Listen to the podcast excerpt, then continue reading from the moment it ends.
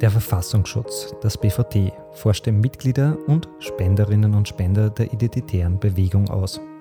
Wir gehen der Frage nach, wer diese Personen sind und welche Probleme sich für die Bundesregierung durch diese FPÖ-identitären Verflechtung ergeben.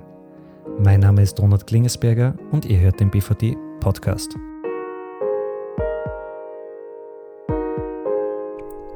Heute ist wieder Maurice Androsch zu Gast. Maurice ist Abgeordneter im BVD-Untersuchungsausschuss und kommt beruflich aus dem Sicherheitsbereich. Hallo Maurice. Hallo Donald, hallo Jan. Und natürlich wieder dabei, wie erwähnt, Jan Greiner. Jan ist Fraktionsvorsitzender der SPÖ im BVD-Untersuchungsausschuss. Hallo Jan. Hallo Donald, hallo Maurice. Wir beschäftigen uns heute mit den Identitären. Was wir bisher wissen, wir wissen, dass der Christchurch-Attentäter für die Identitären gespendet hat. Er hat damit eine politische Diskussion über Rechtsextremismus in Österreich und der Regierungspartei FPÖ ausgelöst. Die FPÖ versucht nun händeringend, jegliche Verflechtungen zu den Identitären abzustreiten und nun ist eine Liste mit Personen aufgetaucht, die als Mitglieder oder Spenderinnen bzw. Spender der Identitären geführt werden. Darunter sind auch zahlreiche FPÖ-Politiker. Könnt ihr mir beschreiben, welche Art von Personen bei den Identitären Mitglied ist oder wer an sie spendet? Ja, es sind eine Reihe von Funktionären der FPÖ dabei, also anders als in der Vergangenheit behauptet, äh, dass die FPÖ hier nicht verstrickt ist, zeigt diese Liste jetzt offensichtlich, dass das anders ist. Das Schwierige daran ist, oder das besonders was auffällt daran ist, dass es ähm, Personen sind, die 68 Personen davon äh, strafbare Handlungen bereits gesetzt hat oder zumindest kriminalpolizeilich vorgemerkt sind und 32 auch tatsächlich verurteilt sind und deswegen Delikten, die durchaus schwerwiegend sind. Was wären solche Delikte? Naja, das reicht von Widerstand gegen die Staatsgewalt über Diebstahl, Raufhandel, Suchtmittelhandel, Erpressung, Raub, schwere Körperverletzung, Vergewaltigung und natürlich besonders prominent vertreten Wiederbetätigung. Und da geht es nicht um Verdacht, sondern da geht, diese Personen sind von einem Gericht verurteilt worden als Straftäter ähm, zu allen möglichen Delikten. Und was, was auch vielleicht noch ein Detail am Rande ist, es ist fast jeder fünfte Spender oder fast jedes fünfte Mitglied der Identitären auch noch bewaffnet. Das heißt, hat legal, zumindest wir wissen sie nur von den legalen, mhm. haben legal Waffenscheine, Waffenpässe und, und äh, sind privat bewaffnet. Mhm. Nur damit wir diese Delikte ein bisschen einordnen können. Es ist jetzt zum Beispiel gefallen Erpressung, Raub, Vergewaltigung. Du warst bei der Polizei, äh, Maurice, wie schätzt du das ein? Wie, wie sind diese Delikte einzuordnen? Von, ihrer, von ihren Schweregrad her, oder? Ja, das sind sehr schwere Delikte und da sind in Wirklichkeit auch Verbrechenstatbestände dabei. Das heißt, das sind Tatbestände, die mit mehr als drei Jahren Freiheitsstrafe bedroht sind und daher sehr erhebliche Delikte sind. Und das sind Personen, die man üblicherweise in einer Vereinigung, in einem Verein, in einer Aktivität nicht dabei haben möchte. Gehen wir ein bisschen auf die Verbindung zur FPÖ ein auf dieser Liste. Wie, wie stellt sich das dar? Wer, wer ist dort mit der FPÖ verbunden und steht gleichzeitig auf dieser Liste der Mitglieder bzw. Spenderinnen und Spender der Identitären? Das ist einfach eine, eine, eine Liste, wo zahlreiche äh, FPÖ-Vertreter auftauchen. Beispielhaft kann man drei aufzählen. Das eine ist die Brigitte Kashofer, die ist Stadträtin für die FPÖ in Amstetten. Dann äh, der ohnehin schon bekannte Heinrich Sickel, das ist ein FPÖ-Gemeinderat in Graz, in der zweitgrößten Stadt Österreichs. Das ist derjenige, der auch äh, Räumlichkeiten an die Identitären vermietet hat. Und ein drittes Beispiel ist Reinhard Rebhandel, der war Spitzenkandidat äh, für die Freiheitlichen in Salzburg im, im Tennengau äh, bei der letzten Landtagswahl vor wenigen Monaten. Wie viel äh, haben diese Personen an die Identitären genau überwiesen? Ja, man hat in der Vergangenheit schon vermutet, dass es ähm, eine sehr finanziell potente Bewegung sein dürfte. Äh, das war in der Vergangenheit immer nur gerüchteweise zu hören. Jetzt hat sich offensichtlich bestätigt, aus dem, was wir aus den Berichten jetzt wissen, dass der Verein seit dem Jahr 2012 immerhin über 700.000 Euro an Mitgliedsbeiträgen und an Spenden lukrieren konnte. Und das ist nicht wenig, denn wenn man denkt, wenn man, es gibt ja eine Reihe von österreichischen Vereinen und Organisationen, die bei weitem nicht an so eine Potenzkraft an der Spende herankommen. Und wenn man das in den Kontext bringt, dass hier viele FPÖ-Mitglieder auf der Liste stehen, dann ist da ganz schön viel Geld im Spiel.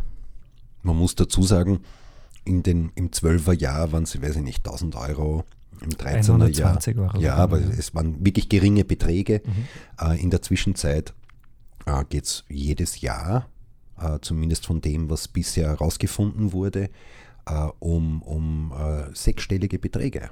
Also es geht um weit jenseits der 100.000 Euro pro Jahr.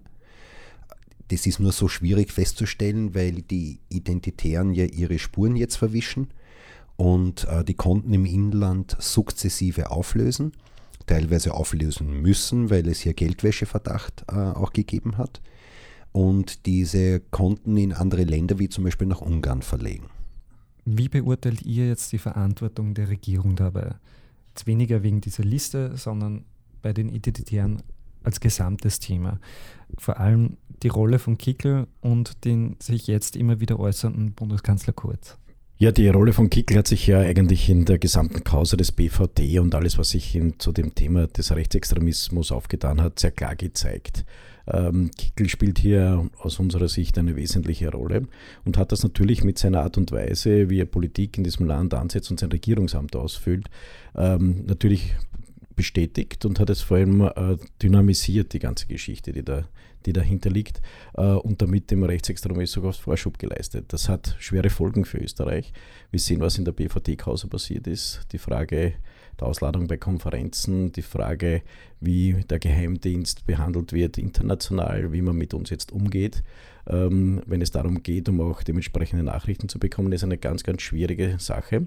Mit dem Hintergrund, dass hier derartige Vereine und Organisationen durch die FPÖ zusätzlich bedient werden, wird die Sache noch schwieriger noch komplizierter und wir werden sehen, dass äh, in der Konstellation, wie wir sie jetzt in der Regierung erleben, mit einem Innenminister, der offensichtlich ähm, keinen Hehl daraus macht, ähm, diese Seite auch noch zu unterstützen oder zu fördern, äh, werden wir zunehmend Schwierigkeiten bekommen, international, auch in Österreich.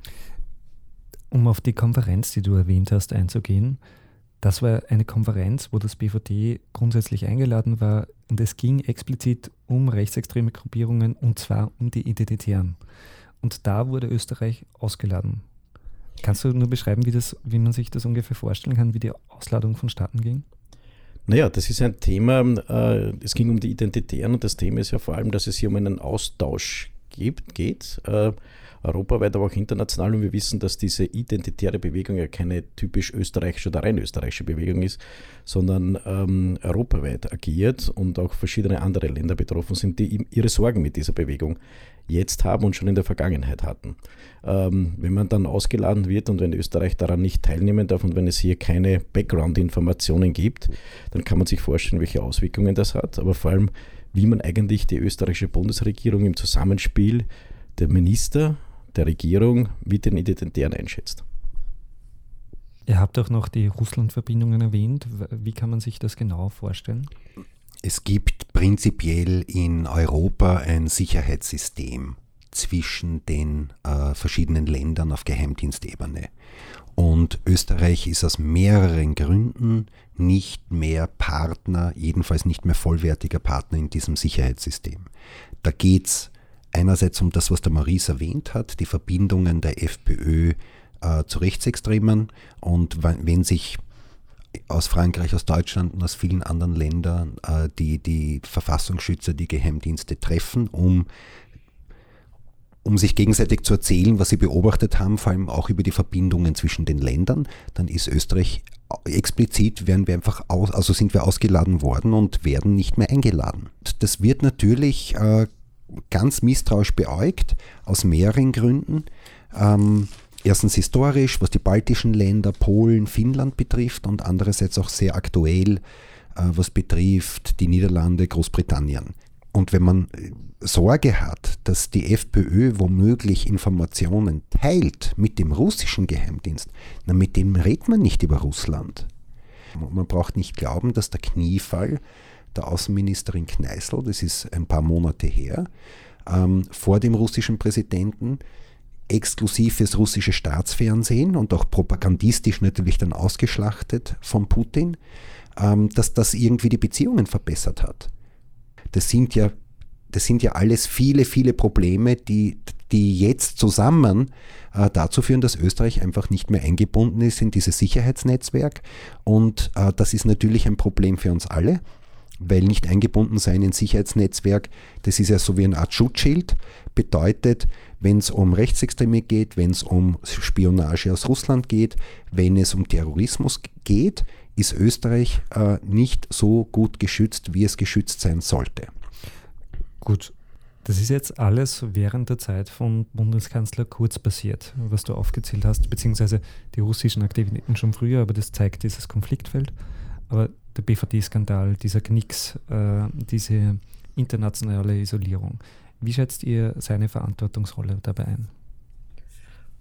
Ja, das ist sehr, sehr schwierig und das ist das, was uns in Wirklichkeit die großen Sorgen macht. Äh, der Bundeskanzler ist der Vertreter Österreichs, ähm, ist der Regierungschef und er hat auch Verantwortung, hier klare Worte zu sprechen. Und äh, jeder, der das Thema verfolgt hat und jeder, der die Entwicklung seit dem vorigen Jahr in Wirklichkeit verfolgt hat, seit diese neue Bundesregierung tatkräftig im Amt ist und vor allem in der Frage der Sicherheit eine große Unsicherheit gebracht hat, hat sich der Bundeskanzler vor allem durch ähm, Schweigen ausgezeichnet. Er hat vieles geduldet und trägt daher aus meiner Sicht eine große Mitverantwortung dafür, dass diese Entwicklung in Österreich, was die Geheimdienste betrifft, was den Rechtsextremismus betrifft, aber auch die internationalen Verhältnisse betrifft, trägt er dafür große Verantwortung. Und ähm, er hat sich eigentlich jetzt erst im Zuge dieser Frage der Identitären das erste Mal zu Wort geäußert, versucht hier Abgrenzung zu finden, aber in Wirklichkeit viel zu spät. Er hat viel zu spät seine Verantwortung wahrgenommen und er hat eines gemacht. Als diese Regierung installiert wurde, hat er ganz bewusst die Geheimdienste, und ich sage jetzt Nachrichtendienste, ähm, in blaue Hand gegeben, also in freiheitliche Hand gegeben und wenn wir jetzt diese Geschichte des letzten Jahres und des heurigen Jahres aus dem Untersuchungsausschuss nachvollziehen und sehen, welche Akten da liegen, welche Erkenntnisse wir erlangt haben, was hier in der letzten Zeit gelaufen ist und welchen Schaden Österreich erlebt hat, so hat er eigentlich Mitverantwortung dafür, dass diese Entwicklung überhaupt möglich gewesen ist in Österreich. Und er setzt jetzt auch kein Zeichen. Kurz spricht jetzt eben immer wieder von einer Berichtspflicht der Geheimdienste an das Bundeskanzleramt, also einer Berichtspflicht des BVDs und der militärischen Dienste gegenüber Strache und ihm. Ist das tatsächlich eine Lösung? Nein, das kann nicht eine Lösung sein. Aus folgendem Grund. Das Misstrauen gegenüber Österreich ist ja, dass äh, die Geheimdienste unter Kontrolle der FPÖ sind, unter FPÖ-Ministern Kickel und Kunasek. Äh, eine Berichtspflicht bedeutet ja nur, dass, es dass das, was der Geheimdienst für Informationen hat, geteilt werden muss mit dem Bundeskanzler und auch dem Vizekanzler. Ähm, aber die Kontrolle bleibt ja bei den FPÖ-Ministern. Um das Vertrauen wiederherzustellen, wenn es um äh, Spionageaktivitäten von Russland geht, wenn es um Rechtsextremisten muss in Europa geht, äh, das wird nur gehen, wenn dort kein blauer Minister mehr sitzt. Wenn kein blauer Minister mehr eine Kontrolle über die Tätigkeit unserer Geheimdienste hat. Und Kurz ist natürlich als Regierungschef verantwortlich hier. Er kann nicht sagen, mir ist die Sicherheit der Österreicherinnen und Österreicher egal, mir ist es wichtiger, äh, die Macht zu haben, sondern er muss hier eine Lösung präsentieren, dass Österreich wieder ein vollwertiges Mitglied des europäischen Sicherheitssystems wird. Das ist vorrangig. Die Sicherheit der Österreicherinnen und Österreicher ist wichtiger, als ähm, ob jetzt der Herr Kurz eine angenehme Zeit in der Regierung hat oder nicht. Das heißt, er muss hier eine Lösung präsentieren und die kann nur sein, keine Kontrolle der Geheimdienste durch freiheitliche äh, Politikerinnen. Wer sollte deiner Meinung nach die Kontrolle haben? Da gibt es verschiedene Varianten. Man kann äh, einen anderen Minister bestellen, fürs Innenministerium zum Beispiel und fürs, fürs Verteidigungsministerium. Man kann aber natürlich auch die Geheimdienste, wie das in anderen Ländern der Fall ist, dem Bundeskanzleramt unterstellen. Ähm, es muss aber natürlich auch eine Kontrolle der Geheimdienste geben und das kann nur das Parlament machen. Wir haben ja jetzt das Problem, dass wir nicht eine ausreichende rechtliche Kontrolle haben, was Geheimdienste machen. Ähm, das muss über die Rechtsschutzbeauftragten gehen, die werden jetzt von der Regierung ernannt und finanziert und bestellt.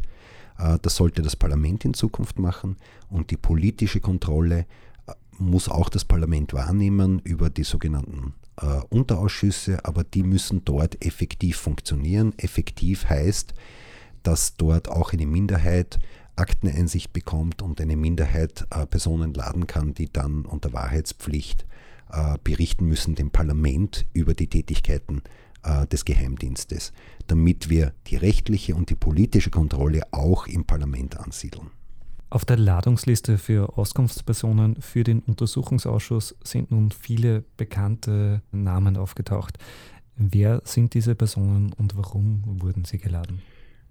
Naja, also da gibt es einige, die, zum Beispiel die Innenminister, die letzten. Äh, das betrifft vor allem die Johanna Mikl-Leitner, die viele Jahre Innenministerin war, und den Wolfgang Sobotka, der äh, Innenminister war bis vor eineinhalb Jahren. Die sind natürlich geladen, weil es ja um die politische Kontrolle, um politische Einflussnahme aufs BVT geht. Ähm, und wir haben jetzt natürlich auch den Bundeskanzler geladen weil er eben jetzt einfach in der Verantwortung steht, als äh, Bundeskanzler hier äh, die Gesamtverantwortung hat für diese Regierung. Er hat wissentlich, dass es diese Russland-Kontakte gibt und die Kontakte zu Rechtsextremismus, hat er die FPÖ in die Regierung geholt und diese Ressorts überantwortet. Das heißt, das musste er ja wissen. Von der BVD-Razzia musste er noch nichts wissen, aber diese zwei anderen Sachen musste er wissen und er musste auch wissen, dass das zu Irritationen führt. Und am Ende des Tages muss er auch die Suppe auslöffeln, die er Österreich eingebrockt hat. Deswegen sind die geladen. Die, äh, vor allem die ÖVP äh, sieht das anscheinend als Majestätsbeleidigung an, die verantwortlichen Politikerinnen und Politiker äh, zu laden und hat wild um sich schlagend äh, Ladungsvorschläge eingebracht, äh, wo jeder, der irgendwie rot ist und äh, irgendwann einmal in der Regierung war, geladen werden soll. Das geht von der Heidrun Silavi, die glaube ich äh, von 2007 bis 2008 Regierungsmitglied war, jetzt geladen wurde, der ehemalige Bundeskanzler Werner Feimann, der natürlich weder mit der Razzia noch mit der FPÖ jemals was am Hut hatte.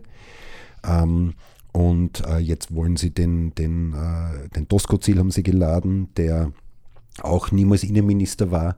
Äh, sie haben jetzt noch vorgeschlagen, den Kern zu laden und den Nissel, den, Land, den ehemaligen Landeshauptmann, ähm, die, die Rindi Wagner, weil sie Gesundheitsministerin war, äh, den, den Thomas Trotzter als ehemaligen Kulturminister. Äh, da geht es einfach nur darum, dass die ÖVP, glaube ich, äh, sehr nervös ist. Mhm. Zu Recht, weil das ist natürlich eine, eine schwierige Frage jetzt, die Kurz lösen muss. Er muss natürlich jetzt eine Lösung finden für die Probleme, die er mit verursacht hat. Äh, und sie versuchen einfach abzulenken und eine Schlammschlacht daraus zu machen. Du hast schon erwähnt, Jan, dass du das irgendwie absurd einschätzt. Was ich raushöre, wenn man es geistig umlegen würde, würde das heißen, weiß nicht, dass die SPÖ zum Beispiel jetzt hergehen würde und die letzten Vizekanzler äh, Mitterlehner äh, und dergleichen laden würde. Spindelecker, Bröll und vielleicht auch gleich die Landeshauptleute, die genau. Altlandeshauptleute. Also, ja. Es wäre wär ein absurdes Bild. Ähm, wie geht ihr als SPÖ jetzt damit um? Also wenn, wenn die ÖVP so reagiert, was, was, ist eure, was ist euer Gedankengang dabei? Wie wollt ihr darauf reagieren? Na, Im Wesentlichen seriöse Aufklärung nach wie vor betreiben. Aber äh, das kann schon zu einem Problem werden, weil äh, die ÖVP ist eine Regierungspartei und wenn die FPÖ mitspielt, können sie jeden laden und können natürlich auch alle SPÖ-Landesparteivorsitzenden ehemal alle Landesräte laden. Das ist natürlich absurd. Äh, ich will einmal hoffen, dass die zur Vernunft kommen. Am besten wäre, sie laden äh, jene wieder aus, die sie geladen haben, obwohl es überhaupt keinen Grund gibt, die zu laden. Ähm, aber wenn sie so weitermachen, werden wir natürlich nachdenken, wie wir damit umgehen. Wir wollen an und für sich nur seriöse Aufklärung betreiben und jene Personen laden, die auch notwendig sind aufgrund des Auftrages, äh, des Untersuchungsausschussauftrages, äh, dass wir den abarbeiten können. Und Ähm, natürlich muss ich dazu die Innenminister befragen, wenn es ums BVT geht. Die waren Chefs vom BVT. Und äh, in dieser Situation muss ich auch den äh, Sebastian Kurz laden, weil er natürlich diese Gesamtverantwortung trägt und er sich auch die ganze Zeit jetzt in den letzten Wochen natürlich zu Wort meldet, zu Recht zu Wort meldet, weil das wirklich ein Problem ist, ein, ein, ein für die nationale, für die innere Sicherheit, ähm, die Situation, die wir haben. Und, und äh, natürlich muss er auch Rede und Antwort stehen. Ich glaube, ähm, dieses Spiel, das die ÖVP zurzeit spielt und ähm, hier der wirre Ladungslisten vorlegt und Ladungswünsche vorlegt, ist eine, eine klare Strategie und zeigt eigentlich, wie verunsichert sie sind. Und das ist das, das Thema. Ähm, es hat sich gezeigt im Laufe dieses BVT-Untersuchungsausschusses, dass gerade in der Frage ähm, der Hausdurchsuchungen, wie war die Vorbereitung, wie sind diese Zeugen vermittelt worden, was sind die Ergebnisse und Folgen dieser Hausdurchsuchung, aber auch in dem Bereich des, des Tierschützerprozesses, dass es hier viele Dinge gegeben hat und vor allem äh, gibt, die aufklärungswürdig waren und auch aufklärungswürdig sind und natürlich die FPÖ, aber auch die ÖVP unter Druck gebracht haben. Und jetzt versucht man in der Phase, in der wir jetzt angekommen sind, des Untersuchungsausschusses offensichtlich mit ähm, derartigen Ladungstaktiken ähm, Verwirrung zu schaffen, ein Durcheinander hineinzubringen und diesen Untersuchungsausschuss ähm, in, in, seiner auslaufenden Phase der nächsten Monate ähm, etwas darzustellen, als wäre er chaotisch. Ähm, und ich glaube, das ist ganz wichtig, was Jan gesagt hat. Wir haben bisher viel Wert darauf gelegt, ganz seriös äh, in dieser Frage zu ermitteln, uns die Akten anzusehen ähm, und auch die Fragestellungen und die befragten Personen zu den Sachverhalten zu befragen. Äh, und daran werden wir festhalten und wir werden uns auch aus diesem Sog nicht hineinziehen lassen, in diesen Sog, ähm, hier ein derartiges Theater mitzuspielen, sondern die Frage eines Untersuchungsausschusses ist es, was kann er bewirken. Die Frage ist aber auch, was kann er aufklären und was kann er für die Zukunft bringen, welche Erkenntnisse kann er für die Zukunft bringen.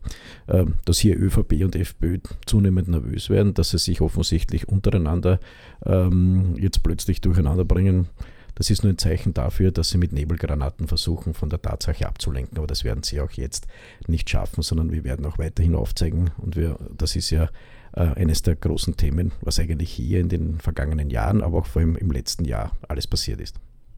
Gut, dann wünsche ich uns eine möglichst seriöse Weiterbehandlung des BVD-Untersuchungsausschusses. Das war es erstmal mit dieser Folge. Danke Maurice, danke Jan fürs Gespräch, danke unseren Abonnentinnen und Abonnenten fürs Zuhören. Bis nächste Woche, dann sind Jan und ich wieder da. Danke Donat, danke Jan und dranbleiben. Weil es bleibt spannend.